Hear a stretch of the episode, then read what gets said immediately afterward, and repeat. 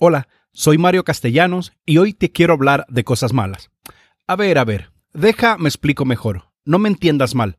Lo que quiero decir es que este episodio menciona unos sentimientos que no son nada buenos. Hoy sí, creo que así suena mucho mejor.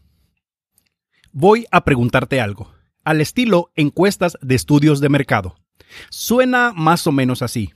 ¿Alguna vez has sentido opción A, celos, opción B, envidia? Encierre en un círculo la respuesta correcta. Solo por si acaso tenemos una opción C. Ambas son correctas. Si no sabes de lo que te estoy hablando, ¿cómo que no vas a saber? Perdón, perdón, al parecer se está grabando lo que estoy pensando. Bueno, continúo.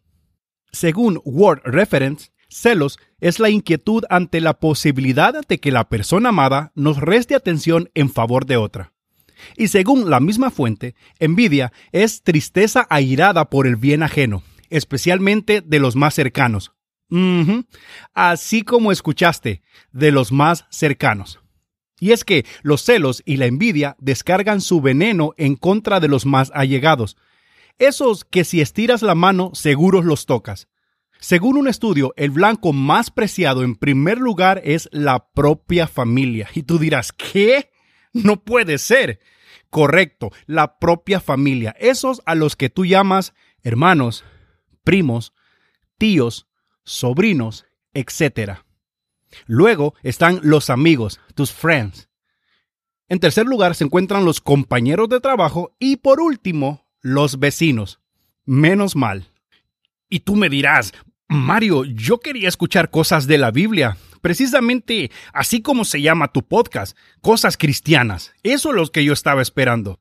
¿Por qué me estás hablando de celos y envidia? Tranquilo, tranquilo, mi querido amigo. Esto es más espiritual y es más importante de lo que crees, porque ambos sentimientos son los que invadieron a Caín en contra de otra persona.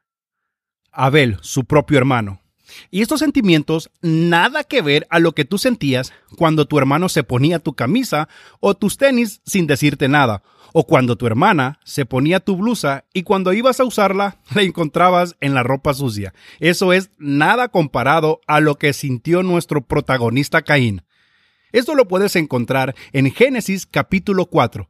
Veamos algunos detalles de esta historia. Caín y su hermano Abel, en el tiempo de ofrecer ofrendas al Señor, cada quien preparó según el fruto de su trabajo. Caín, como era agricultor, este presentó algunos frutos de sus cosechas. Sin darle mucha importancia a los detalles, recogió uno que otros, los metió en una canasta y apresurado los llevó delante del Señor. Hasta aquí todo bien pues cumplió con ofrendar. Al final de eso se trataba. bueno, eso pensaba él. Ahora te presento la otra parte de la historia.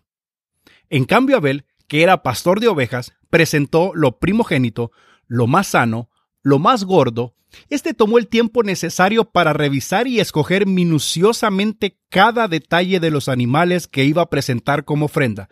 Y precisamente fue eso lo que agradó a Jehová, lo vio con buenos ojos, se sintió muy bien por el trabajo que Abel estaba haciendo. Entonces Caín, al darse cuenta, se entristeció, tanto que su semblante decayó. Sintió envidia porque Jehová alabó la excelente ofrenda de su hermano. Y éste decía cosas como ¿Cómo es posible que mi hermano menor me haya ganado la partida? pensaba. No puede ser. Yo soy el mayor. Yo soy el primogénito de mamá y papá. En cuestión de segundos, la envidia dio su siguiente paso, se convirtió en celos. Y decía, esos elogios deberían de ser para mí. Yo soy muchísimo mejor que Abel, eh, porque es más difícil labrar la tierra que cuidar animales. Seguro el Señor no sabe nada de eso. Y no quedó ahí. Después de esto, subió de categoría al nivel de odio.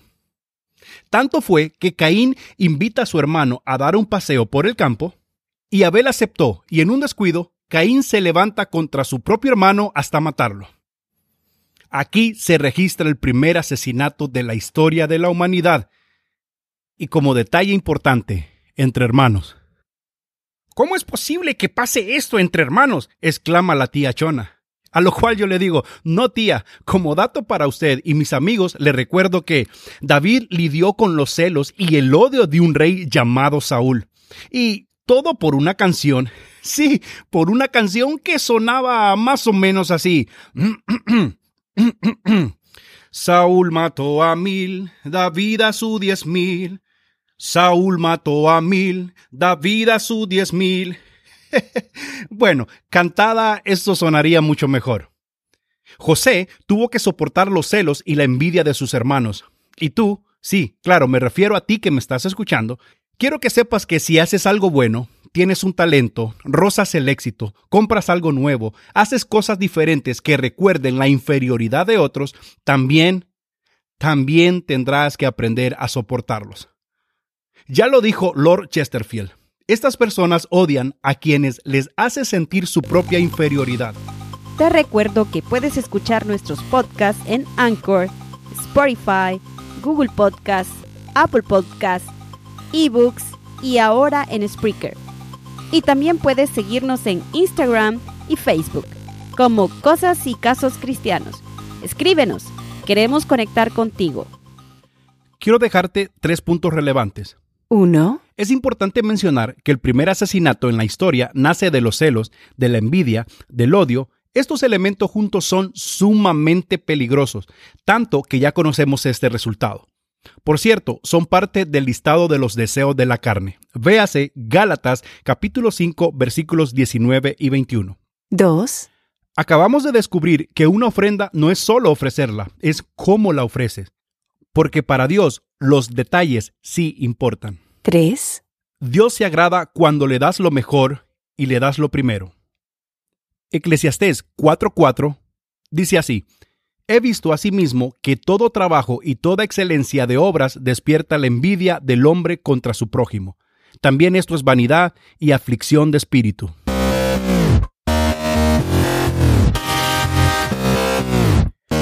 Gracias por escucharnos y recuerda que nuestra próxima cita está a un clic de distancia. Bendiciones.